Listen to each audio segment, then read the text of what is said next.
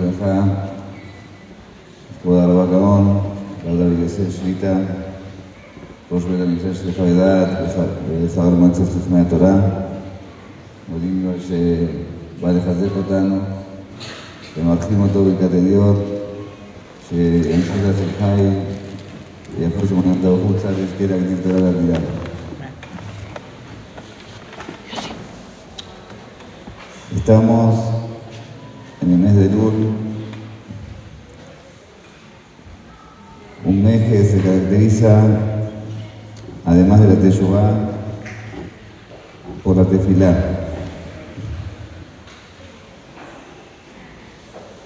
Todos los días madrugamos, o esta vez trasnochamos, para hacer Sedijot. Y el Sedijot prácticamente en su gran mayoría es una tefilá Olam, pedido, súplica, para que nos perdone su abonot y nos conceda un año bueno. Y detallamos todas nuestras necesidades. Y así Rosh y Kippur también siempre se destaca lo que es la tefilá.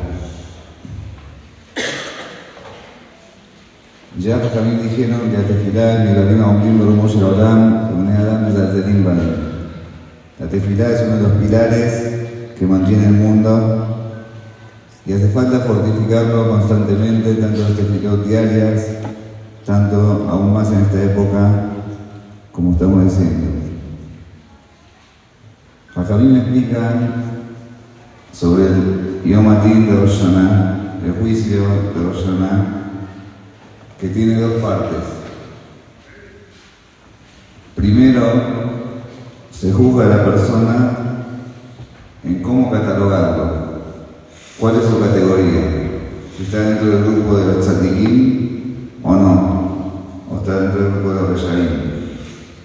Más allá de lo que le va a acontecer durante el año, antes se evalúa el estatus de la persona. ¿En qué estatus está? Se fija su conducta, se evalúa obviamente según lo que considera Boreolán, cuánto pesa cada cuánto pesa cada verán, y de esa manera se cataloga a la persona en uno de los dos grupos. Recién después de eso, se juzga a la persona sobre lo que le va a acontecer durante el año, sobre los hechos concretos, cómo le va a ir. Porque puede ser que una persona sea tzadik, Tzadik significa que tiene mayoría mitzvot y minoría averot, pero le corresponde a ciertas dificultades durante el año para justamente reparar esas pocas, esos pocos pecados que tiene y estar limpio por completo. Entonces no necesariamente a que está catalogado dentro del tzadikim implica que ir todo bien. Puede ser que haya cosas que sí, cosas que no. Obviamente eso depende de la sabiduría celestial, Y lo mismo a la inversa, una persona puede estar catalogada dentro del grupo de Reyaín que tiene mayoría de oro y le concede un buen pasar en todo, porque lamentablemente están pagando en este mundo las pocas mitzvot que tiene a su favor. Por eso los dicen, así están los Rishonim, en Masejet Roshaná, Necesita Ramjan, que din de el juicio de Roshaná tiene dos partes. Primero, el estatus de la persona, si está dentro del Sadikim o no, y después sobre los hechos que van a acontecerle durante el año. Y es por eso, si nos fijamos en este tefilot, por ejemplo, en las partes que se en Navidad, en los 10 días de Yeshua, primero decimos de Jaim, Melech Hafez Bajaim, Kotben Bajaim. Le pedimos a Abraham que nos recuerde que nos escriba en el libro de la vida. Ahí no decimos Jaim Tobin, decimos Jaim, vida.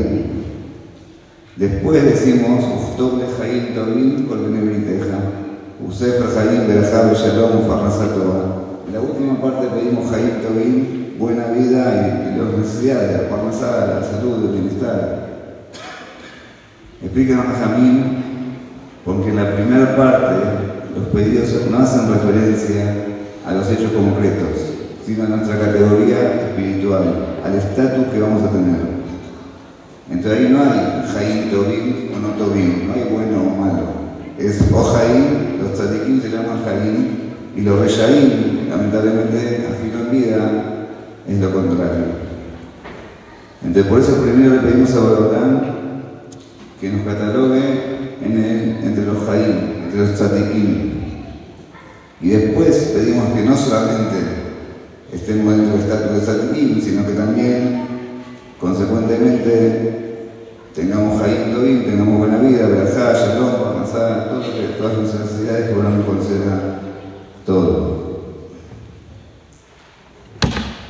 Y nos fijamos también a qué pilot que hacemos.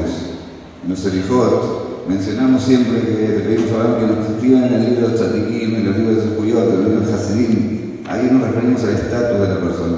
Y también pedimos las necesidades, por Masar, Yud, refuá, todo lo que la persona necesita. Estas son las dos partes del juicio de Roshaná y sobre las dos partes hacemos tefilá.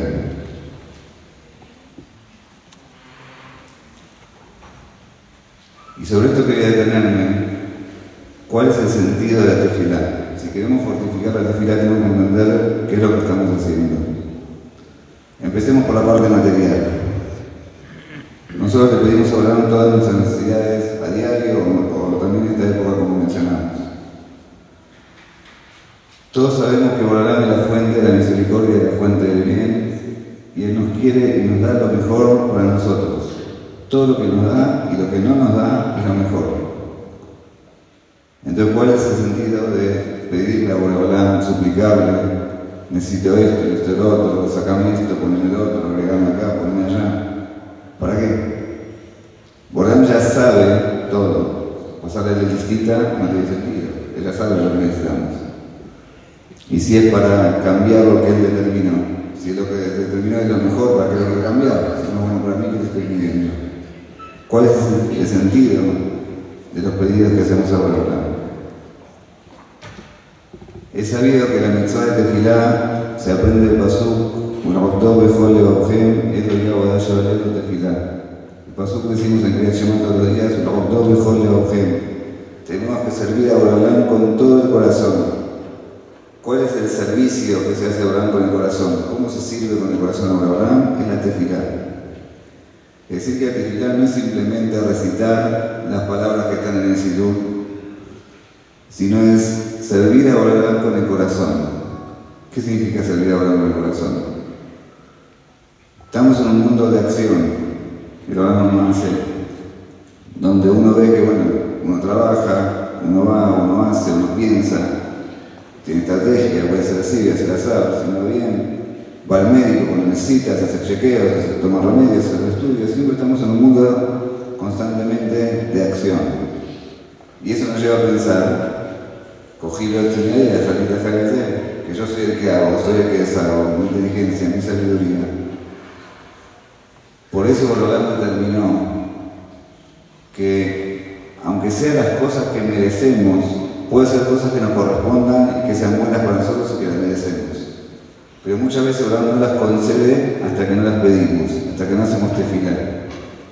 ¿Por qué? Pues justamente Abraham nos quiere mostrar, nos quiere marcar que tenemos que depositar la confianza única y exclusivamente en Él, que todo depende de Él. Entre aún cosas que merecíamos, que Él nos quiere dar, hay cosas que Abraham las detiene y no las saca la luz hasta que no hacemos tefilar. Porque justamente el sentido de tefilar no es la información a Borolam de nuestras necesidades, sino el hecho que le pedimos a Borolam todas nuestras necesidades, estamos demostrando que todo depende de Él.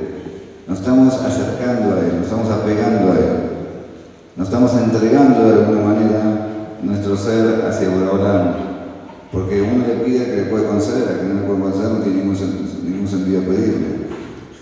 Es por eso que el sentido de la tefilá es abordar Shevalel, es sentir en el corazón que todo, absolutamente todo, recibimos de Borolam y todo depende.